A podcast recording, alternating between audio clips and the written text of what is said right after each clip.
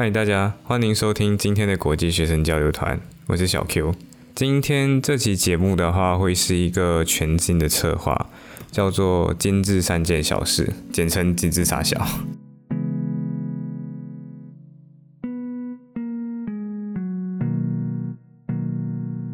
精致三件小事主要的内容会是我或者小 J 本人在某天记录下来的三件小事。这三件小事之间的话，彼此可以有关系，也可以没有关系。嗯，基本上就是一个生活心得分享了。而今天的内容是，我想和大家说说看我和三个朋友之间的一些小事情。你可以听听看，你身边有没有这三种朋友？不过呢，我会在介绍这三位朋友之前。先和大家介绍一下“今日三件小事”的来历，以及它的开创者到底是谁。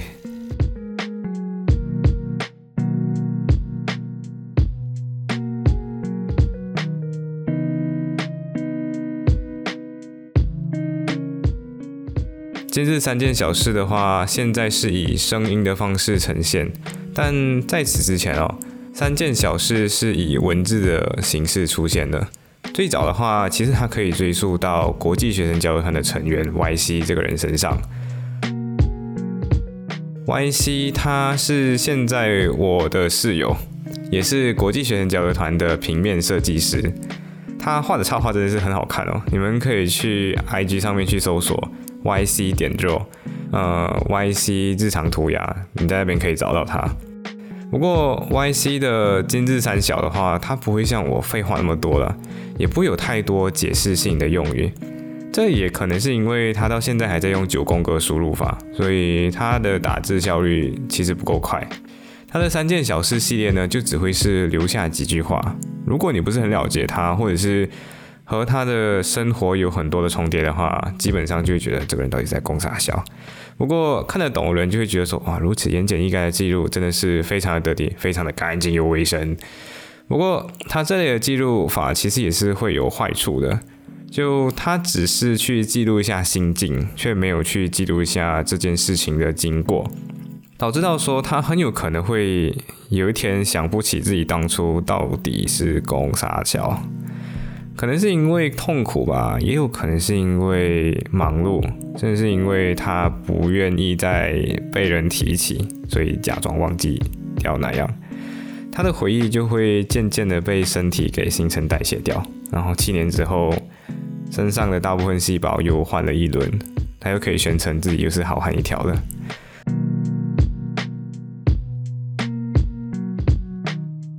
而我的话，我是我的同文层里面第二个使用精致三件小事这个形式记录的人，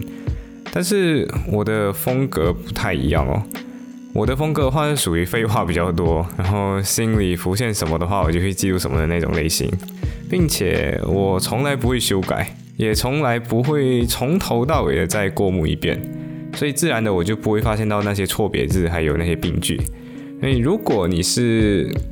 华语作文界那种文法病句的 grammar police，就那些病句警察，你其实可以把我的三件小事截图，然后打印出来，然后你就可以慢慢的找出我的说话风格，那那些病句的出错规律，甚至你还可以发现到说我的句子要么就是超级无敌长，要么就是很随意的去使用各种各样的逗号，对句子去做那些非常细碎的切割。但是我之所以把句子切得这么细啊，是因为我要让自己在多年重新读回我自己发过的东西的时候，能够读懂我自己当初到底写了什么。像现在 Facebook 啊、Instagram 啊，它都会提醒你一年前你发过的东西嘛。如果我自己都没有读懂自己当初到底写了什么的话，我觉得会有点尴尬。当然了，我的同文层里面实际上有过第三个使用金字三小这种方式来记录生活的人，但是他们始终没有把金字三小变成一种文风或者一种固定的格式。不过呢，我的 podcast partner 也就是小 J，他最近也开始使用金字三小这种风格来记录生活了。同时呢，他也宣称自己是那个第三个使用金字三小风格的人。呃，我就挺希望他能够把这个记录的风格一直坚持下去吧。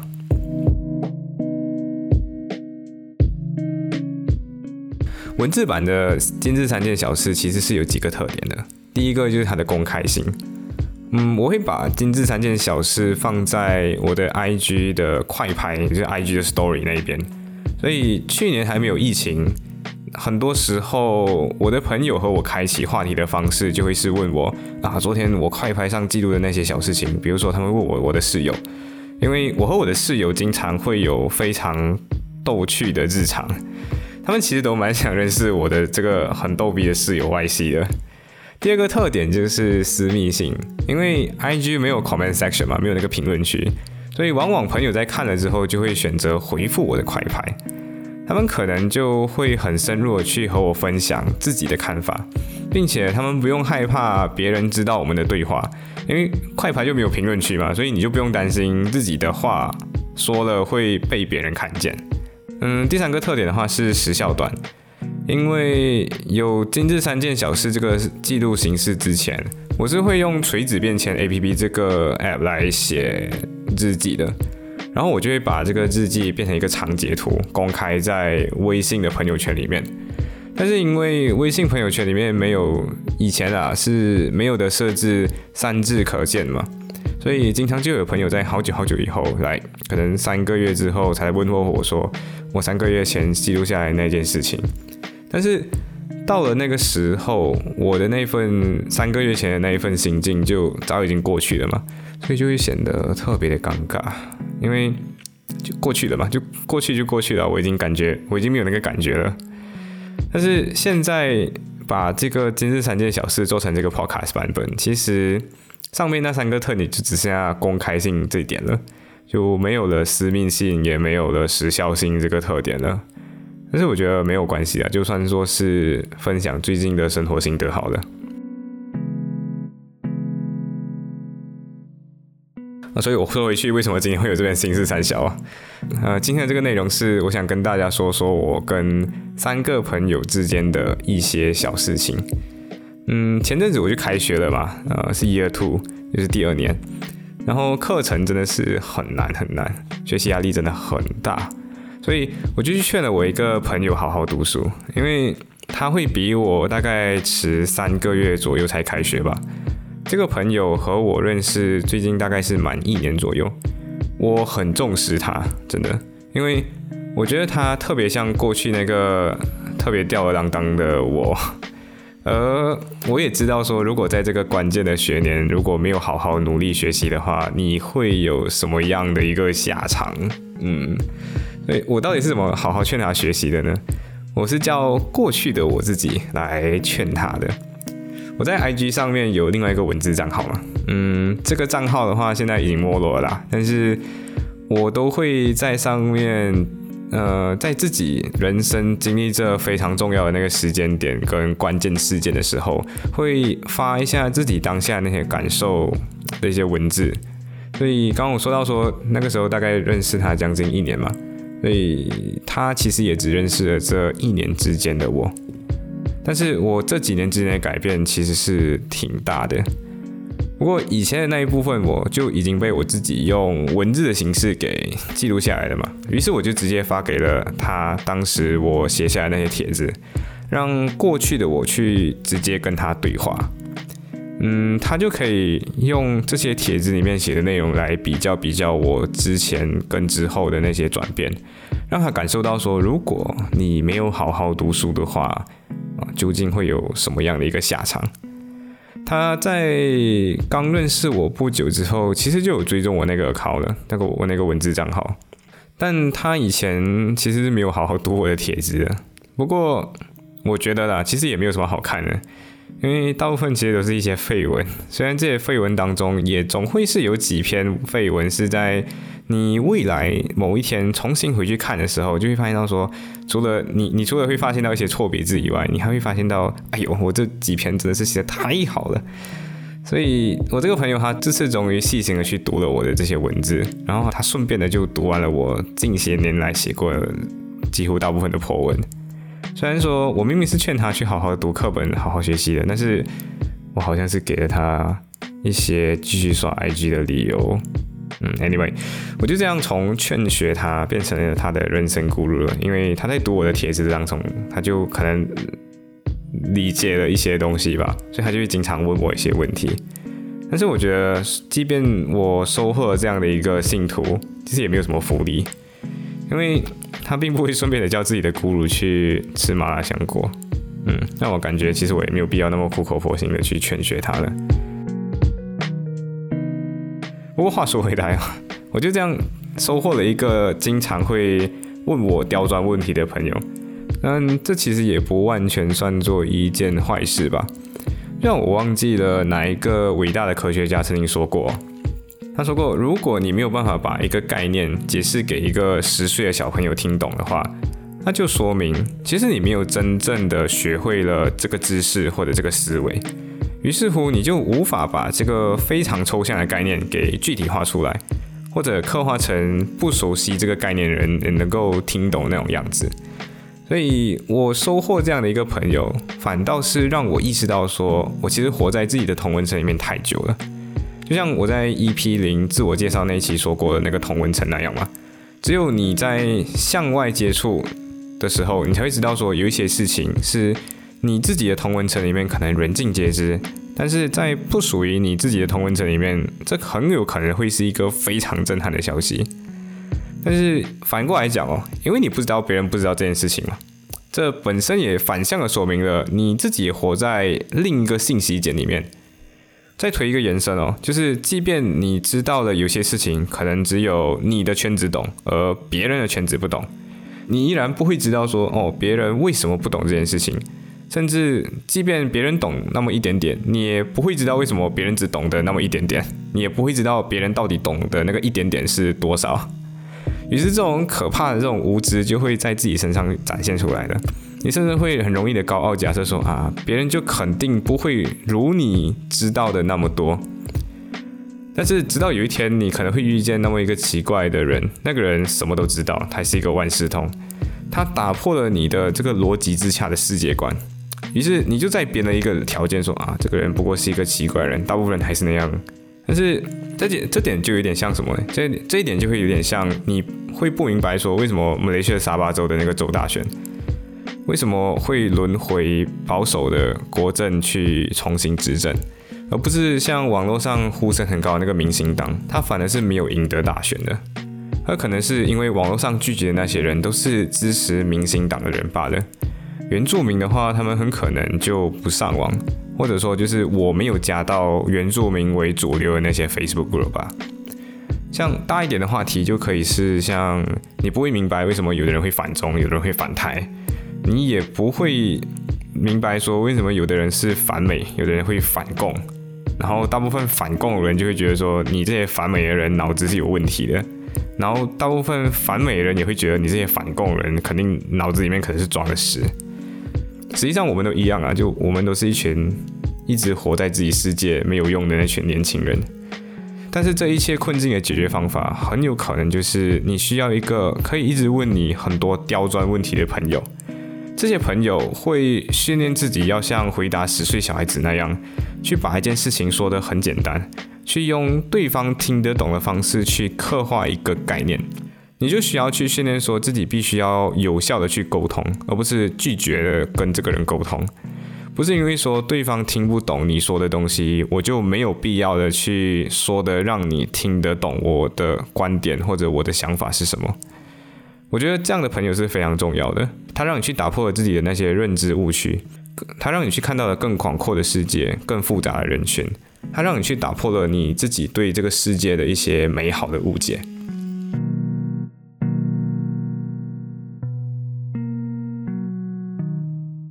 除此之外，我觉得人生还要有一些像忠诚那样的朋友，要有一个至少啊，要有一个可以说话一针见血，然后擦破你的所有的自尊和伪装那种朋友。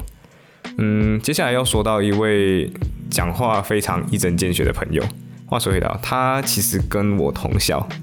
他呃，但是因为今年有疫情嘛，所以他选择先休学一年，然后去工作。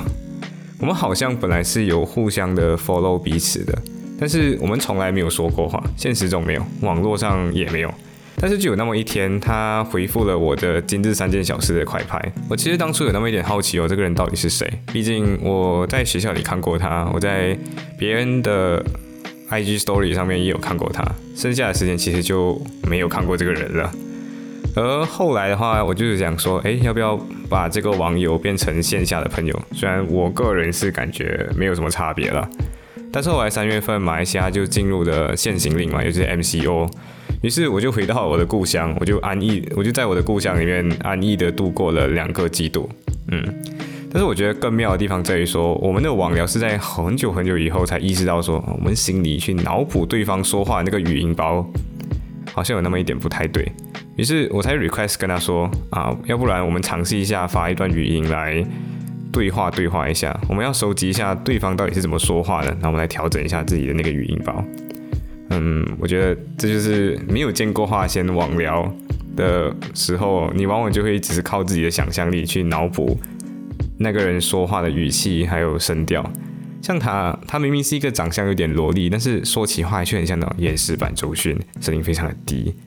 嗯，不过后来马来西亚就有放宽我们的限行令了，我们就进入到了 RMCO。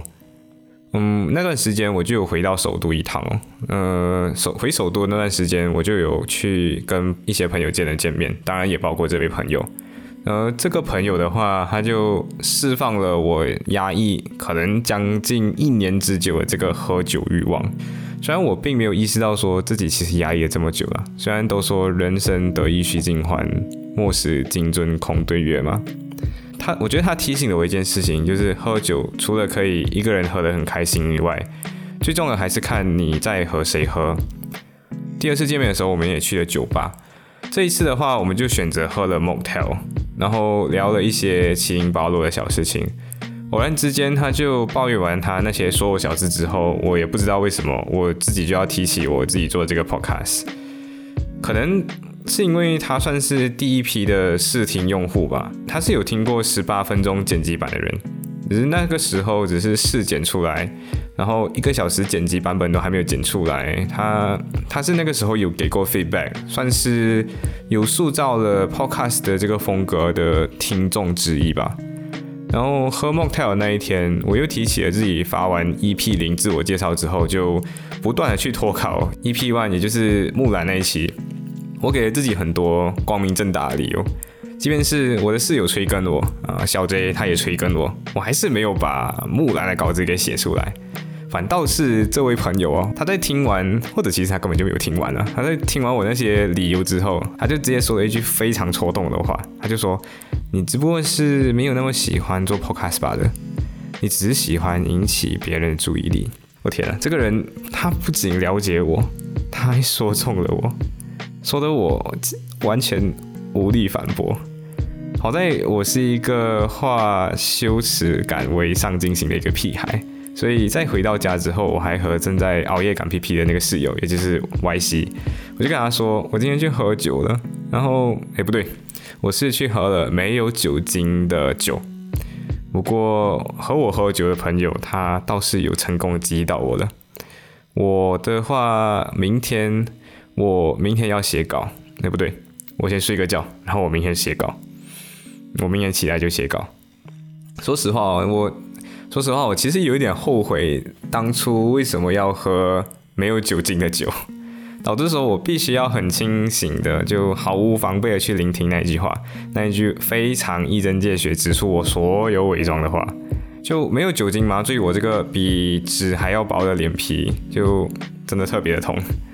不过也很幸运了，要不是他劝谏我的话，我可能还在满足的做自己视觉的君王。就即便我其实是那个没有穿衣服的国王。嗯，总结来讲的话，就是忠言逆耳利于行了。老祖宗的这些智慧啊，小时候读过的那些童话啊，总是会在不经意间就回光返照，然后让自己每天又再进步了一点点。嗯。呃，刚刚忘了说背景音哦，嗯，背景音刚刚的背景音是来自 Z Z Beats 的 Fresh Air。现在我们换另外一首 BGM，是来自 Pro Rhythm 的 Sorry，也是一首 Lo-Fi。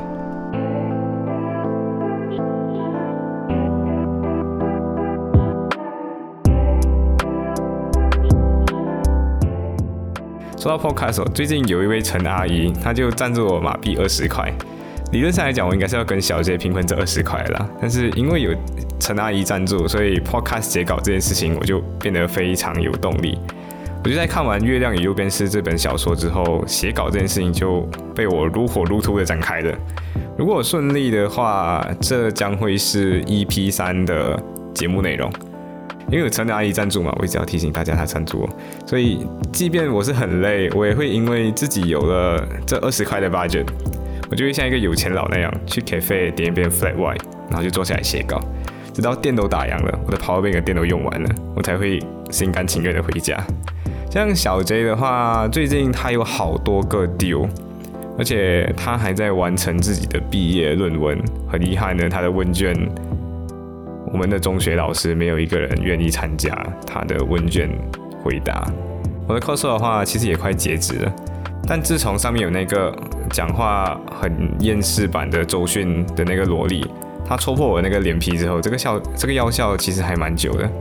在他点出我生命中的所有的破破烂烂，指出我那个我是那个没有穿衣服的蠢蛋之后。我在我的每日日程里面就都有添加一个小时归为写稿跟筹备 podcast 上面，至少 everything is moving 啊，我觉得只要事情都有花在让自己感觉到说有成长的事情，我觉得就很好了。像看完《月亮与右边是》之后，我就突然间有了一颗坚定的心。上面那个厌世版萝莉就有说嘛，我就是。那个喜欢吸引 attention 的人，喜爱别人的关注，还有别人的认可。但是月亮与六边式的 Strickland，他并不是这样子的人哦。他从来就只是做自己想要做的事情，也就是画画。这个事情就都与他人无关。小说里面是有说到一句类似的话的，他说：“溺水的人必须要奋力的往上游，这不是选择，而是一个必须。”这些想法和感觉，其实也是在和小 J 对稿的时候才渐渐清晰起来的。我写完第一遍的初稿之后，我就把我的这个 Google Doc 分享给了小 J 嘛。小 J 看了看之后，他就和我聊，就他打电话给我，打电话给我之后，我们在那一个小时的对话当中，我们就梳理出来了更多的可能、更多的架构，还有更多的内容、更多的 flow，以及如何让这个节目可以更好的一些可能性。所以，即使是我知道说自己要重新写稿了，但是我也并不在乎。在那一个小时里面，简直就算是一种灵魂的高潮。或许这部分原因是因为这样的合作创作本身就是自发性的。和小 J 的话，也是因为在想法上走得越来越近，却也越发现到彼此总是会给对方的那些看法跟观点给 impress 到，给惊艳到。这其实本来是国际学生交流团的成员在聊天啊、交流啊那些日常当中，嗯，就会有的那些感受了。只不过这些闲聊最终没有办法变成一个成架构、成体系的知识还有表达。于是我想说，最后一个需要的朋友就是和你一起 sharpen、一起研磨自己的想法跟观点的一个朋友。像共同创作这件事情本身就是一个很容易在想法跟倾向上冲突的事情，说不定一个不合这个共笔的这个学习作业就要这样的高吹这样的小合作小船说翻就会翻的。呃，但即便是这样，用读教育系的小 J 的话说的话，就是我们现在就是自己给自己一个学习作业，然后既学习以作业，简单来说就是自己寓教于乐自己啦。好在说，时光都磨钝了我们两个人的那种锋利吧。假设换做五年前的话，我想这件事情几乎是不太可能的，因为我和他都太过的我行我素了。我喜欢 Steve Jobs 讲过的一句话哦，那内容大概是这样子的：他说他喜欢和聪明的人一起工作，因为最大的好处就是你不用去考虑这群人的自尊。因为聪明的人，他们不会坚持自己的愚蠢想法，嗯，不容易固执己见，也不太会因为尊严而去捍卫自己的一个成品，即便这个成品其实是一个次品，他们比较不会为一个次品去争吵不休。他们会心甘情愿的去打掉重做，只为了可以找到一个更好的版本。他们会虚心的去求教，然后放下姿态。我想，岁月都把我们两个人从两个蠢蛋变成了两个可能比较聪明的蠢蛋吧。毕竟我们还是很讨厌说自己必须要去照顾那个智商一般，但是他特别有自尊的那种人。这样的人，你需要很费神的去和他交流。所以，我想脑回路清晰的人才会鉴赏另外一个想法特别诡异的人，